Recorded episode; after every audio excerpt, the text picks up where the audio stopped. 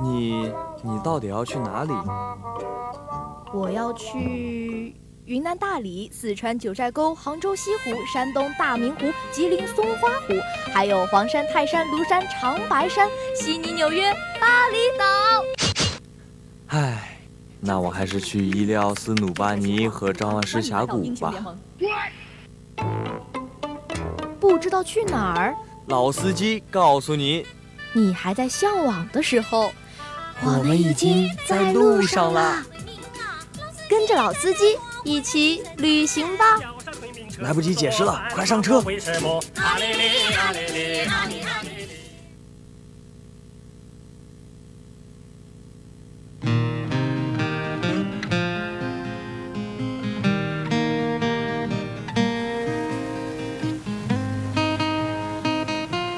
东西南北走一走，吃喝玩乐全都有，好吃的好看的好玩的，尽在一起旅行吧。欢迎每周日收听我们的一起旅行吧，我是主播安生，我是主播付鑫。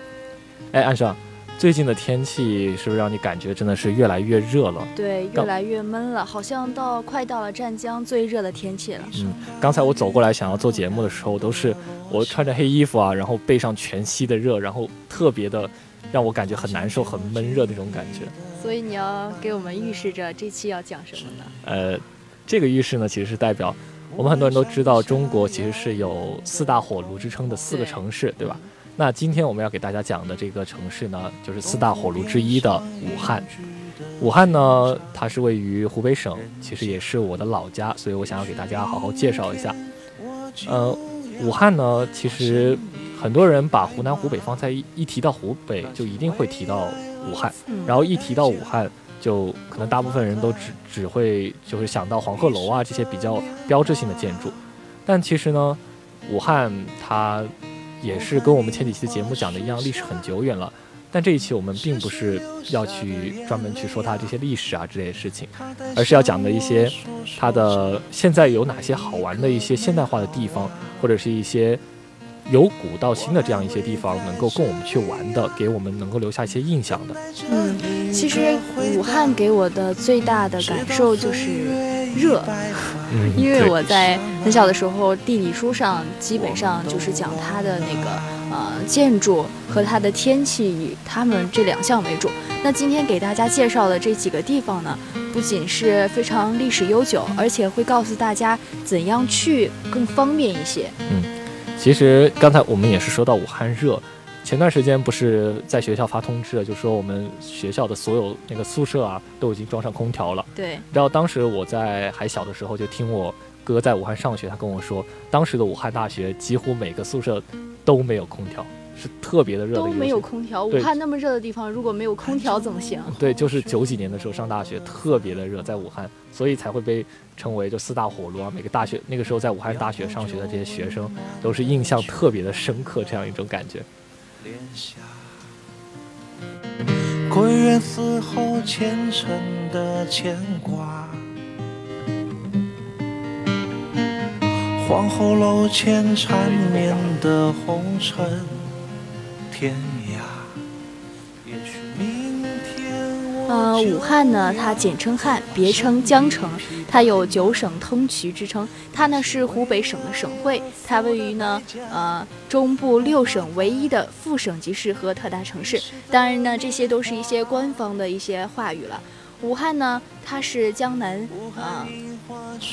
武汉呢是江河纵横，湖港交织，长江汉水交汇于市境中央。其实说这么多，我还是不太了解。其实就是我们大家熟知的，就是三峡大坝，因为长江是穿过我们，就是穿过我们湖北省的。嗯。但是呃，武汉那一块呢，就是虽然三三峡大坝这个景点嘛，它并不在武汉市附近，但在湖北省附近，也是能够象征我们湖北它是就是也是伴水而居这种感觉，所以它是特别的有很多水网交错啊这样一种。所以也会被称为一个，就武汉也会被称为百湖之市这样子一个湖北省本身就在洞庭湖的北边嘛，所以它叫湖北洞庭湖的北边，湖北。嗯，其实呢，很多人会就像安生刚才提到的，很多人会觉得湖北可能没有像我们熟知的上海呀，呃深圳啊、广州啊这么发达、这么现代化。但其实武汉这个城市的话，还是就作为一个很中枢的地方，不论是高铁、火车还是机场，它都是作为一个全国范围内很中枢的这样一个城市，所以它的现代化建设也是特别的好的。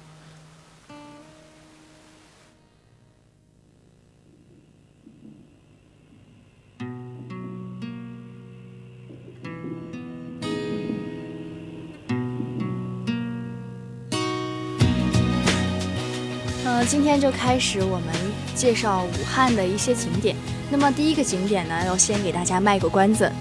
它呢是江南三大名楼之一，而且呢，不管是建筑啊还是气势都非常的雄伟，非常的红，非常的独特。你从外部看呢，和从里部看可能都是不太一样。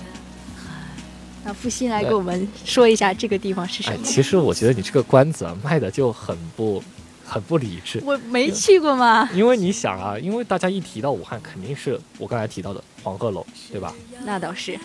黄鹤楼呢，它其实是和我们的岳阳楼啊、滕王阁，还有一个中黄鹤楼，呃，鹤雀楼，对他们四个是并称，被称为我们中国古代的四大名楼，对。其中呢，黄鹤楼它是位于我们湖北武昌的长江南岸。它的历史确实是挺悠久，而且它在早年间是被好像是被摧毁了，后来又重新建造。而且它相传的故址呢，始建于三国，它的历史还是很久远。嗯。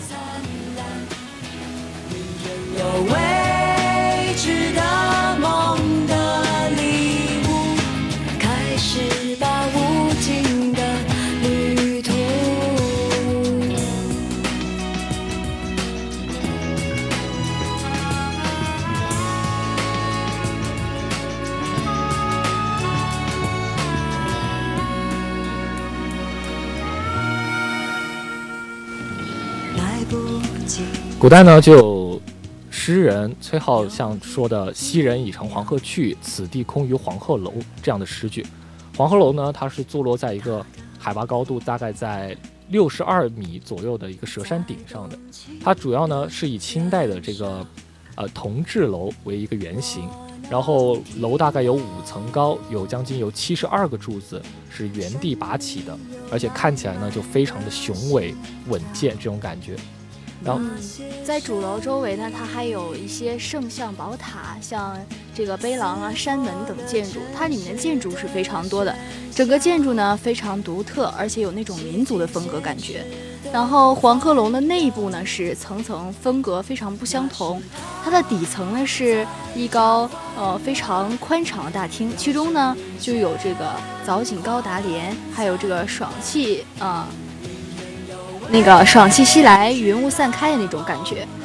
就像那个刚才父亲说的这个诗人说的这句话，好像在顶层。一般去旅游的人都希望去顶层感受一下诗人那写的那种感觉。黄鹤楼呢，作为武汉的这样一个标志建筑啊，它不仅是就是非常的壮观雄美，也许很多人就是只看过图片。其实黄鹤楼对于武汉而言，就是你去了武汉，就一定要去黄鹤楼看一看。就像你去了北京，一定要去故宫、去天安门，对天安门去看一眼，你才明白这个建筑对于我们这个城市到底有多少的意义。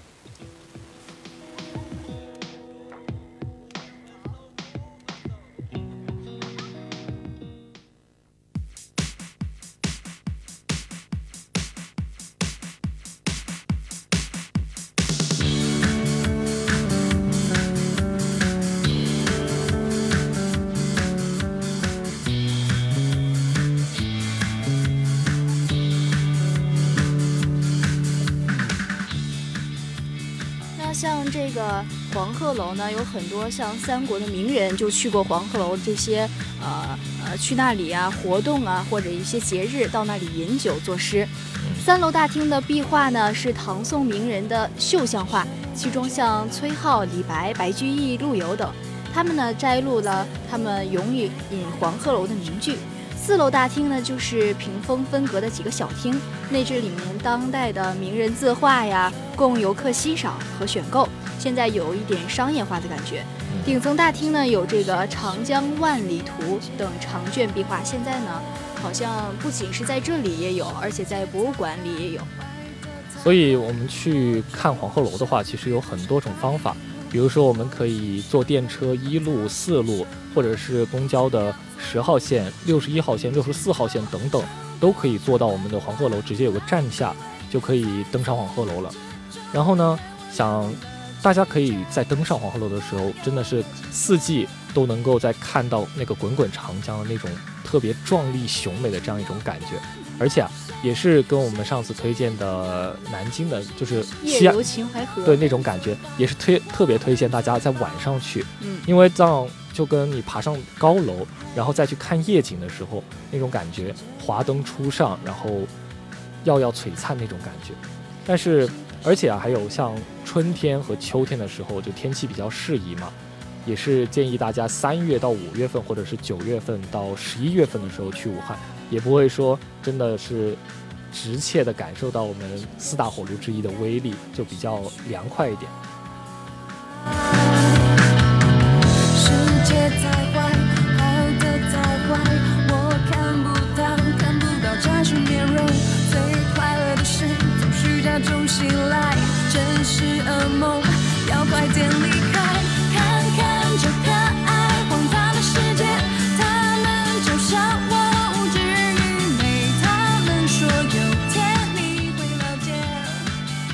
过完黄鹤楼就要去一个武汉长江大桥了。其实武汉长江大桥也是很多人呃都推荐晚上去，因为它的那个晚上呢特别漂亮，印象呢也非常的深刻，名气超大的一座桥了可以说。而且这座桥呢，呃可以说到那里才能感受到它的名不虚传。因为这座桥啊是当年就是本来苏联的专家是为大桥的设计和建造提供了很多的指导的。但是当时因为中苏关系的一些破裂之后，苏联政府就撤走了所有的专家，然后最后建桥的所有工作全部由我们的著名的毛以升先生主持完成。所以，毛泽东在一九五六年作诗词《水调歌头·游泳》时就写道：“一桥飞架南北，天堑变通途。”这个这句这句诗啊，就是去描写我们的武汉长江大桥，它对于我们沟通了我们中国南北交通的一个非常重要的作用。因为其宏伟，其总长有将近一千六百七十米，其中呢正桥有将近一千一百五十六米。很多人大概就是要在上面，如果真的是徒步想要在上面走过去的话，它将近要走一个多小时，甚至两个小时这么长。当然不会有人徒步走过去，桥还是大部分拿来通车的。但是真的想要去感受，而且是跨过长江，站在那个桥上看长江这条滚滚长江奔流过去的这种感觉，武汉长江大桥还是非常好的一个选择。嗯，其实说武汉长江大桥，其实也是一个武汉的标志了吧？嗯，对。它整个建筑看起来就是非常钢筋有力的，就是在那里架着。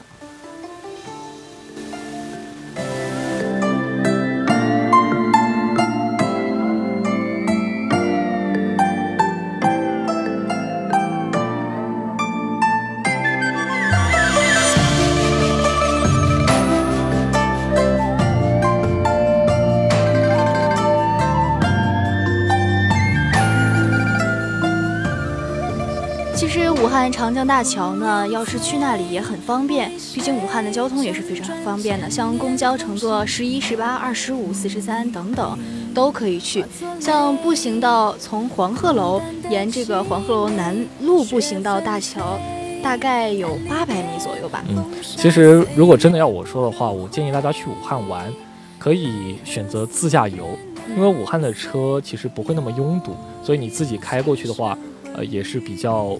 便捷的，而且现在从，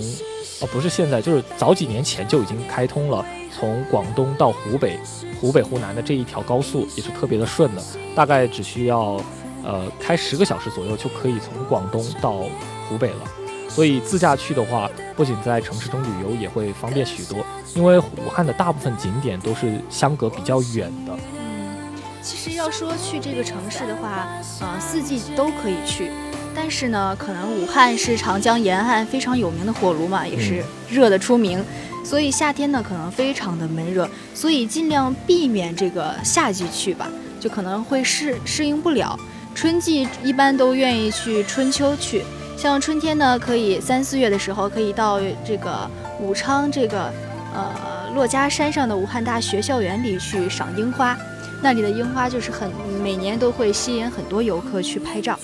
秋天呢，可以去这个东湖湖畔的行吟阁下缅怀大诗人屈原。哎，等等一下，你怎么这么早就把我们后面两个景点就开始预告了？啊啊！下一个我们要给大家讲的呢，其实就是我们哦武汉大学最最比较著名的武汉大学。武汉大学呢，其实很多人提到，现在在视频上或者是朋友圈看到的，应该就是武汉大学。你刚才提到的三月份的樱花，因为春季樱花盛开的时候，武汉大学那一条街，包括武汉大学的校花也是被称为“樱花女神”这样一个比较独特的称号的，因为。武汉大学呢，其实它的人文气息是非常的浓厚的，而且学习氛围也比较好，校园文化呢也是十分富有底蕴的，所以武大呢也被人称为是中国最美的校园之一。主要是它学校里面的民国建筑很漂亮，我发现就是很多网上，呃，特别是学校里的学生，他们晒宿舍照的时候，感觉他们整个宿舍都是那种像民国建筑的那种。非常古朴，非常感觉像，好像住在历史里一样。是是有种这种感觉，反正就是武汉大学给人的有一种步入，就是步入古风，或者是说步入步入一个年代感的这样一个学校里面，就特别有历史感，也特别有一种由心而发这样一种很美的感觉。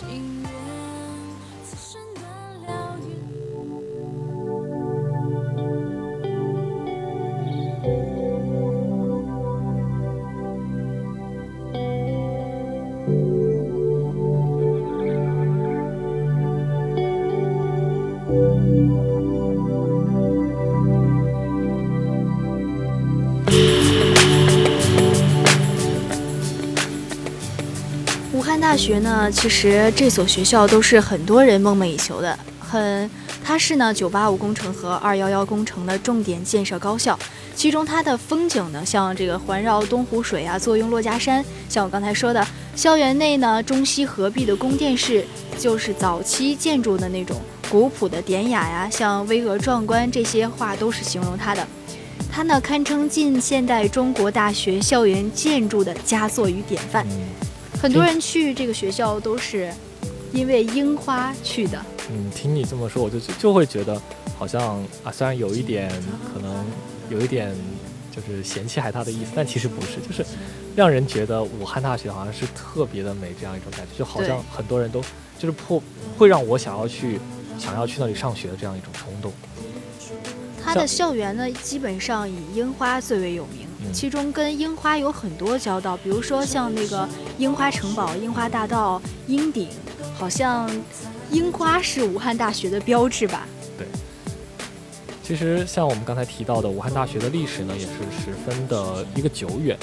一九像一九二八年的时候就已经被定名为国立武汉大学了，然后也是我们中国近代的第一批国立大学。之后，在一九四六年，学校已经形成了像文法、理工、农医等六大学院，然后并驾齐驱的这样一个办学格局。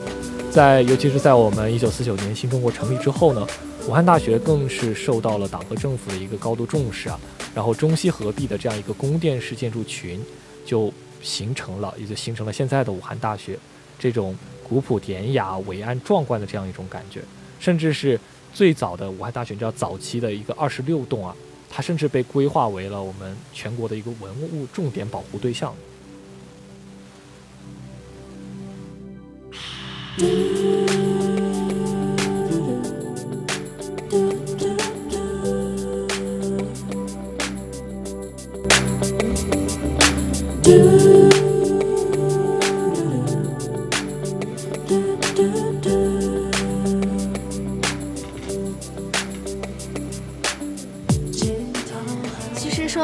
路程的话，交通在武汉到武大的公交车非常多，乘坐三百一十七、四百一十三很多，在八一路陆家山下车即可到达。嗯最佳就是推荐大家，如果要去玩的话，同样的也是，当然是春季了，因为樱花在这个时候开放是真的特别的美，而且大家想要走完整个武汉大学，想要参观完他们整整所学校的话，大概可以。呃，经过两到三个小时时间在里面玩耍，而且本身呢，武汉大学其实就是开放，像我们学校开放式的这样一种感觉，本身进来参观是不用钱的。但是为了大家也知道武汉樱花有多火，樱花期就要对樱花期就要花大概二十块钱的门票费了。那其实也挺值得的，也是便宜的。当然也是为了学校方便管理嘛。那其实说完武汉大学呢？离武汉大学最近的一个点，也是武汉人都知道的这样一个地方，那就是我们的东湖。因为东湖呢，它是靠近武汉大学，所以很多的大学生在业余时间啊，包括武汉的一些本地人，也会选择在休闲的时候去我们东湖散散步啊，或是欣赏一下风景。因为它的风景啊，就是已经被人堪比成说风景美如画，甚至是堪比西湖了。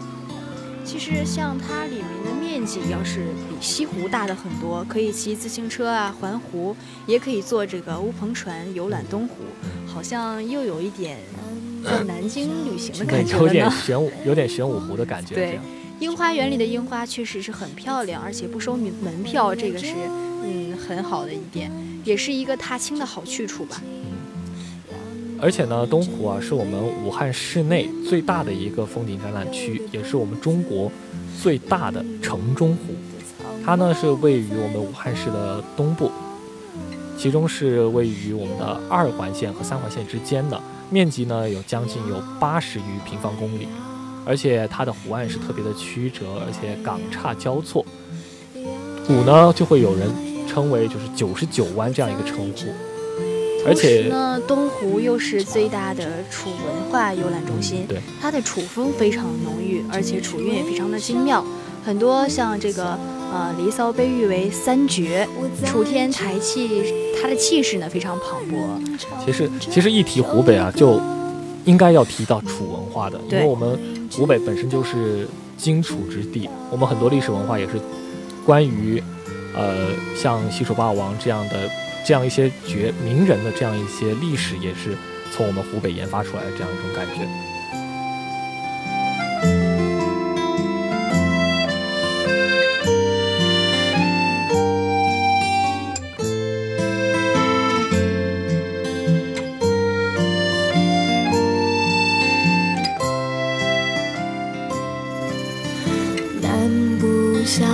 其实建议大家想要去东湖游玩的话。还是要就是选择像在春季啊，当然东湖的话不像比较，因为靠近湖比较凉快一点，所以四季也是都可以去的。而且呢，东湖的一年四季景色都是特别的，就是很诱人的那种感觉。春天啊，它是山清水秀、鸟语莺歌的；夏天呢，水上就会有人泛舟，而且清爽，比较宜人。而且它的游览地点。对，像这个音乐喷泉啊、行音阁，好像都跟这个文化有关。像这个屈原纪念馆，推荐大家去一下。像这个水源乡、长天楼，非常多的这样的一个地方，跟樱花当然脱不开关系的有这个樱园，还有这个武汉最古老的桥——北洋桥。嗯，对。所以呢，东湖也是为了方便管理，也会有设置一些门票的限制。东湖像武汉人本地人的话，他们年票购买年票是五十块钱，然后磨山景区的话是六十元，然后落雁景区是十元，听涛景区的话就是免费的，然后马鞍山城市森林保护区就是十元每人，然后它的开放时间呢，大概是在早上的七点到下午的七点。我在这里一个人唱这首歌，你。知道。哒哒啦哒啦哒啦哒啦那接下来给大家介绍的这个地方呢，就有一点文化气息了，也是湖北省博物馆。它的里面的藏品呢是非常丰富的，而且有非常多的文物。它的博物馆环境也非常好，像里面。我们的越王勾践和这个曾侯乙编钟都非常的有名，还可以看到这个编钟的表演，是了解这个楚文化的好去处。对，就像我们刚才提到的一些荆楚文化，湖北博物馆是记载了很多的历史文物在里面的。大家对一些金属文化了解呢，可以想要去参观的，可以去感受一下。像前段时间，去年我们就是央视举办的那个《国家宝藏》这个节目，嗯，湖北博物馆也是我们中国著名的八大博物馆之一，也是被作为馆长，也是被请往，请到节目当中作为一个国宝守护人。其中呢，就是有给我们讲那个越王勾践剑嘛，对，对，因为越王勾践他的一个卧薪尝胆的这样一个经历，最后一统六国这样一个事例，也是就是让我们广为流传，能够。警醒我们去卧薪尝胆这样一种感觉。其实有的时候，你去仔细了解一个城市的历史的时候，时候，然后再去这个地方，可能跟你直接去会有一些不同。嗯，对。雨小城四我将安于年岁里，愿晚风起时，笑仍是那间满月的。妈妈的屋。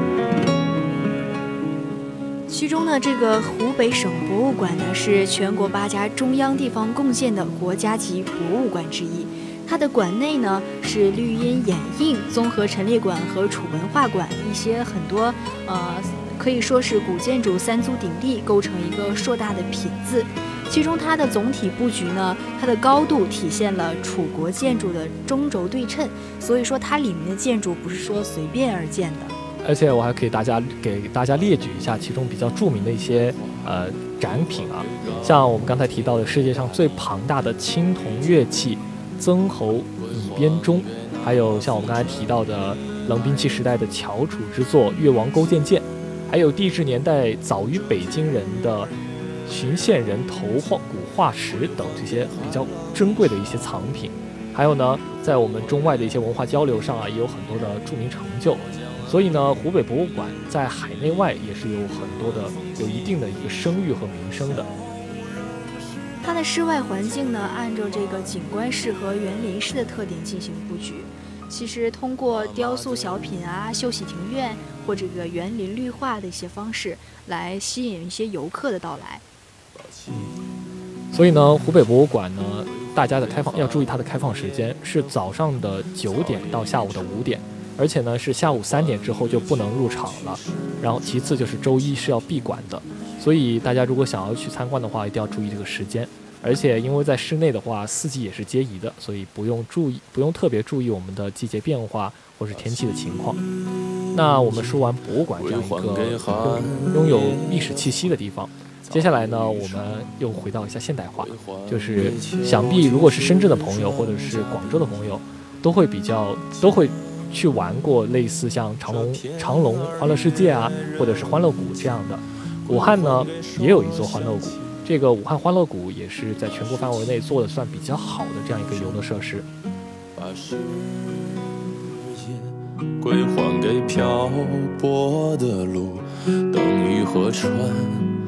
归还给那东西过往的烟，这片二月人间归还给雨无牧歌。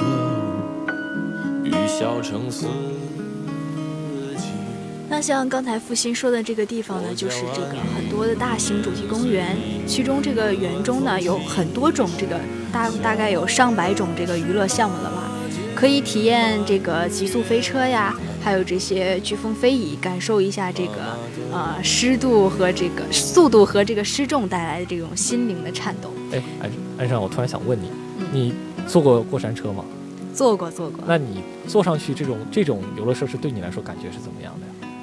好像就是放空了一样，似乎好像所有的烦恼都飞走了。嗯，其实呃，我自己坐过山车也是这种感觉，就是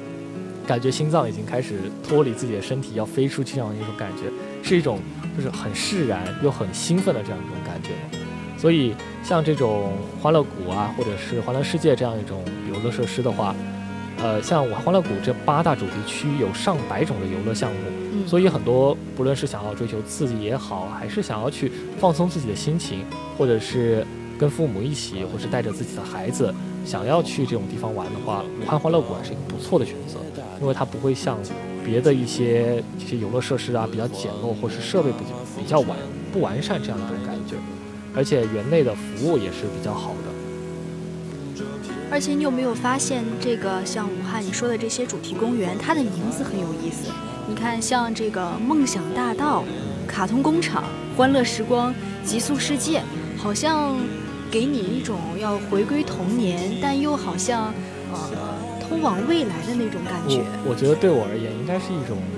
爱丽丝梦游仙境的感觉了，好像是到了一个新世界，然后去追求那种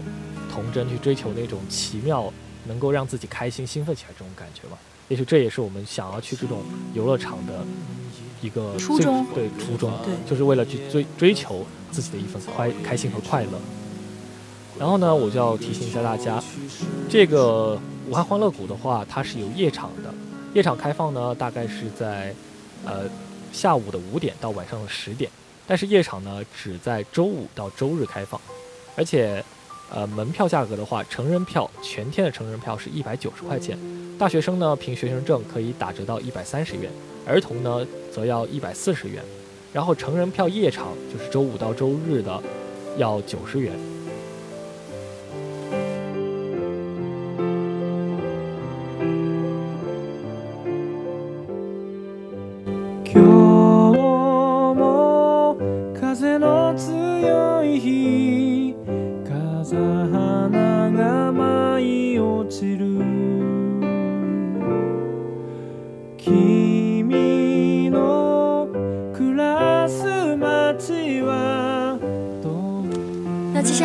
介绍的这个地方呢，是一个呃集中了大量的百货公司和餐饮娱乐场所，也是像很多旅游者都比较注重的一个地方。它就是呢这个世界城光谷步行街，它呢是一个武汉的非常时尚的一个区域，也是当地的时尚达人扎堆的逛街的一个地方。对，它的步行街呢，从西到东呢，都可以分别是像美式啊、西班牙、北欧、英伦四大建筑群，还是挺丰富的一个。其实这种地方呢，也就像我们平时说的网红的拍照点，哎，因为有，特别很好看的灯光啊，一些比较复古或者是一些英伦的这样一些建筑群啊，可以给我们作为背景的。当然，也不只是为了去拍照嘛，也是去为了吃点小吃啊，去逛一逛那些商场啊。它其中呢，不仅是把这种异域文化这种融合起来，去弄得特别的让人感觉很新颖这样一种感觉。同时呢，到晚上的时候啊，我们步行街的这个入口广场也是有大型的这个彩色激光的发射群，然后呢，将武汉的夜景、夜空是幻化出一种特别美妙的一种感觉。有一点梦幻的感觉。嗯，所以说，一定要带着一个你爱的人和一个会拍照的人一起，去这个地地方。会特别的好玩。那我们说完步行街的话，继续还是又回到我们每一次最后的主题，一起去吃饭吧。吃吃美食。嗯，因为武汉的美食其实我是不得不提的，因为武汉呢，我昨天在翻看抖音的时候听到这样一个湖北人对于武汉的评价，我觉得真的是特别的，就是中我的心窝这样一种感觉。因为他说，也许你在别的地方会因为，呃，不知道吃什么而纠结，在武汉你只会因为吃的太多而纠结。那就意味着武汉的美食特别多了。对，品种特别多，像我们比较熟知的，像武汉鸭脖呀、热干面呐、这些是可能是很多人对于湖北的武汉的第一印象。但其实我作为一个湖北人，要跟大家说，我们湖北人不仅仅是这些东西，像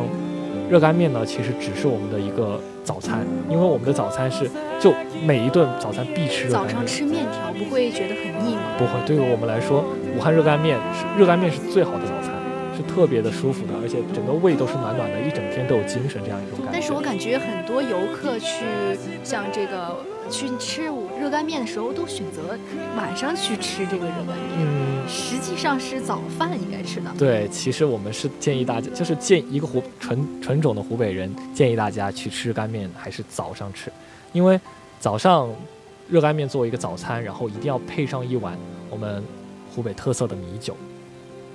早对上吗？对，配米酒，米酒配热干面，可以甚至可以再配一个油条，是特别好好吃好喝的，而且一整天都特别的有有活活力对有活力这种感觉。那呃，我们先还是跟大家说一下一个比较适合去吃一些小吃的地方啊。这个地方呢，名叫户部巷。这个地方其实离刚才我们说到的黄鹤楼大概只有几百就几十步的距离，特别的近，就在黄鹤楼的下面一条步行街，也是我们的小吃一条街。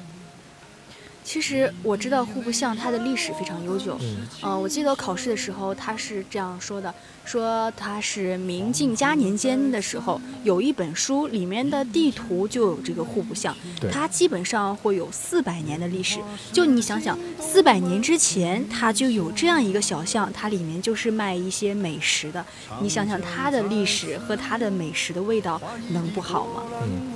其实像户部巷里面呢，有热干面呐、糊汤粉啊、牛肉面粉、面窝、稀饭这些，就是汉式的一个早点经营。还有呢，像是很多像是豆皮呀、肉夹馍啊、臭豆腐啊、烧麦、臭干子这些全国各地的小吃也会都集中在这里。其实我觉得比较吸引人的还是周黑鸭。嗯，就是很多人大概基本上都会喜欢吃，像这个翅尖啊、凤爪啊，很多鸭脖子，我现在想想都要流口水了。因为周黑鸭本身是做这个，其实我们湖北很多人会以为湖北嘛跟湖南一样喜欢吃辣，对，对，其实我们是喜欢吃辣的，但是湖北呢，它的饭菜啊，包括卤做这些东西，它不是纯做辣的，而是我们湖北去做一种就是那种卤香的一个酱味道。对，那种比较香、比较有点微咸，然后再带辣味，那是我们湖北的一个特色。对我一开始还以为湖北人吃菜啊都是放很多很多那种辣椒，然后可能跟你刚才说的卤香味儿搭不上边儿。其实你会看，如果有喜欢吃周黑鸭的朋友，就一定要去武汉，可以去吃一下一家几家本店的周黑鸭。其中有一家是江汉路的步行街店，这家周黑鸭是做的比较不错的，就可能会比我们在全国各地看到的一些连锁的周黑鸭味道会更好一点。而且你在吃周黑鸭的时候，你会看，你你买鸭脖子，嗯，对不对？上面的辣椒其实并不多的。嗯，对，对因为它都是已经卤好的，把那个辣味融入到鸭脖子的那个肉里面去了，所以你咬一口，那个汁会流出来，然后会，然后再流到舌尖的时候，流到舌根的时候，会觉得特别的辣。对，但是要是普通的周黑鸭的话，你会发现很多老板他是呃已经就是做好，然后刷一层辣椒对，那种可能就不是特别的正宗，如果要是咬出来的那种感觉，就是才会真是真的会觉得正特别的宗辣的，对嗯，它比普通的辣还要辣一点感觉。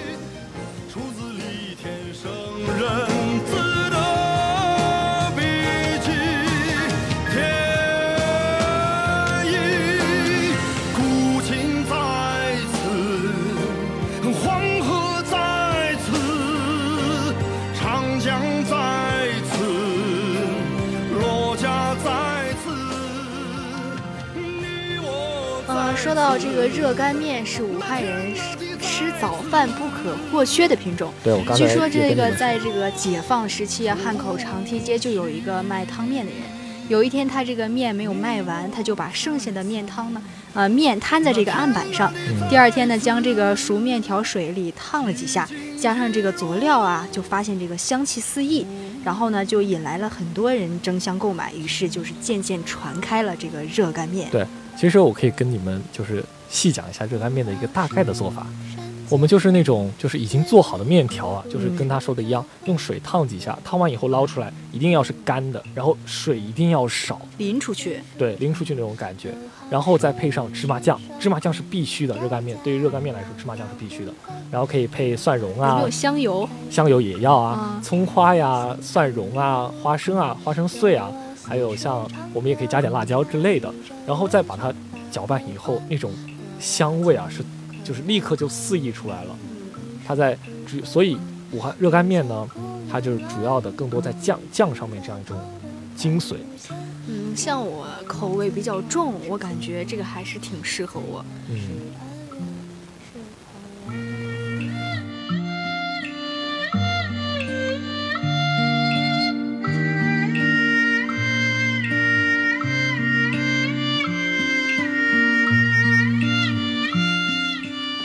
其实武汉呢，除了热干面啊，还有一个就是牛肉面也是蛮不错的。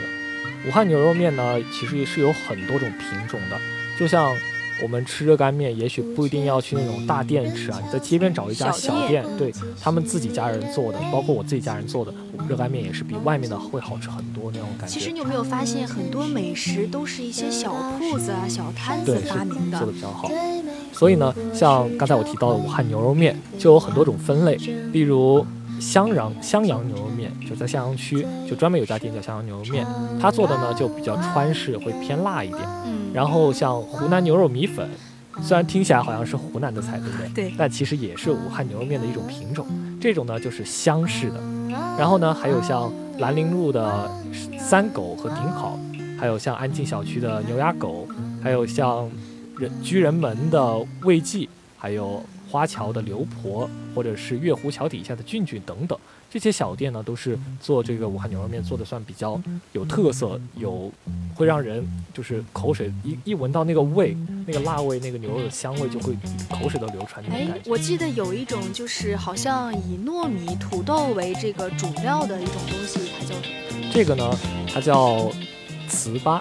糍粑呢，其实在全国各地也都有，但是我个人呢是特别推荐湖北的糍粑的，因为我们家呢，它在没有做之前啊，你要知道糍粑是一块小方形，然后是白白的糯米的那种感觉，而且特别的硬，就跟板砖一样，在没有做之前是特别硬。那能咬动吗？咬得动，要所以做之前呢，先把它在水里泡大概一个小时到半个小时。然后你可以像可以用做蒸的，就可以跟饭一起蒸下去，可以做加在那个饭里面，也会特别有嚼劲。它是可以用来炒菜的吗？也可以，就是有很多种做法。因为糍粑的话，它在做完以后呢，会有一种糯米的感觉，就特别的软。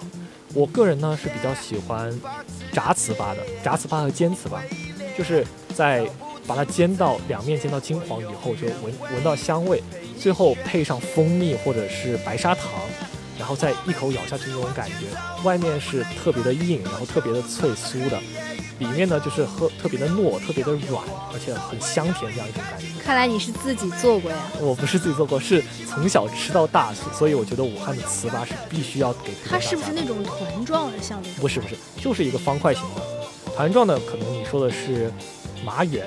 那种在东北、在北方或者是南方部分地区也是比较多的。它是油炸的，对，也是油炸。像你刚才说那个也是油炸的吗？那个不完全算，因为在做之前你要知道，像客家族啊，或者是南方的一些地区，糍粑是偏多的，就是它是要靠那种糯米加加那个土豆之类的混合在一起，然后敲打成的。其实就是我们以前会说到的，就是在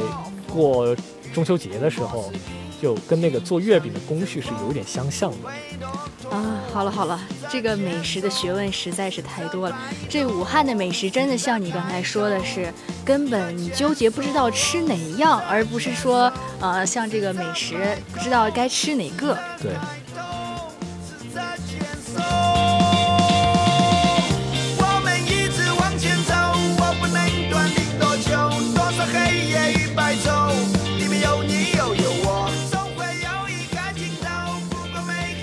那今天跟大家说了这么多武汉，还想在节目快结束，我再教你一句湖北话好吗？嗯，好。就是我们去吃什么，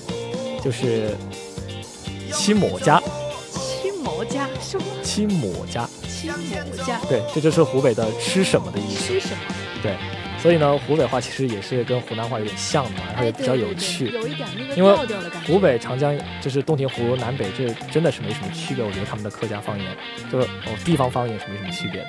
那今天我们的节目呢，给大家介绍武汉，差不多到这里了。武汉呢还有不多不少好玩的好吃的地方，如果大家有机会想去的话，一定要自己去好好探索一下哦。空气有点不足，需要点光线，真不容易，这真的辛苦。那这期的一曲旅行吧到这里就结束了，我是主播安生，我是主播付鑫。那接下来呢，由我的搭档复兴给大家带来今天的热点八九八点歌送祝福。一片泥泞，你不自救就没有救，方向走，跟着我做个梦，跟着心跳的悸动去服从，跟着舒服的风，